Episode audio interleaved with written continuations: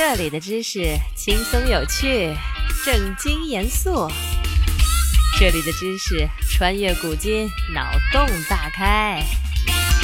听听知识的声音，成为话题达人。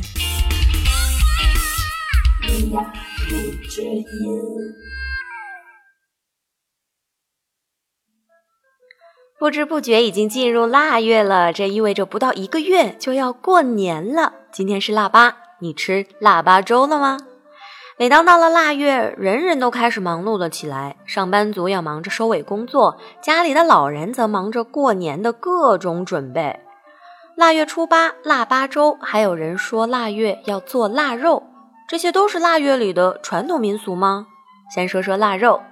腊月和腊肉之间其实根本就没有半毛钱的关系。十二月之所以叫腊月，并不是因为这是腊肉的月份，而是因为腊其实是古代祭祀祖先和百神的祭名。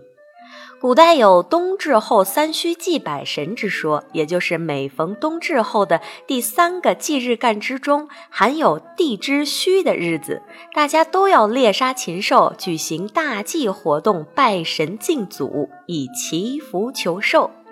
这种祭奠仪式就称为腊祭。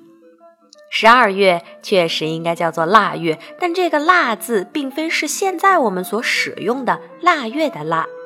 在还没有简化字以前，腊月的“腊”是读作“西”，指的是干肉的意思。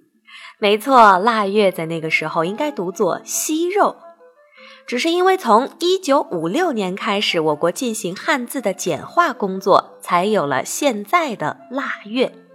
再说腊八粥，确确实实是在腊八节才要熬制的粥。吃腊八粥用于庆祝丰收，一直流传至今。古时每逢农历十二月初八，民间流传着吃腊八粥的风俗，有书面记载就有一千多年了。关于腊八的传说有很多很多，比如在河南，腊八粥又称为大家饭，是纪念民族英雄岳飞的一种节日习俗。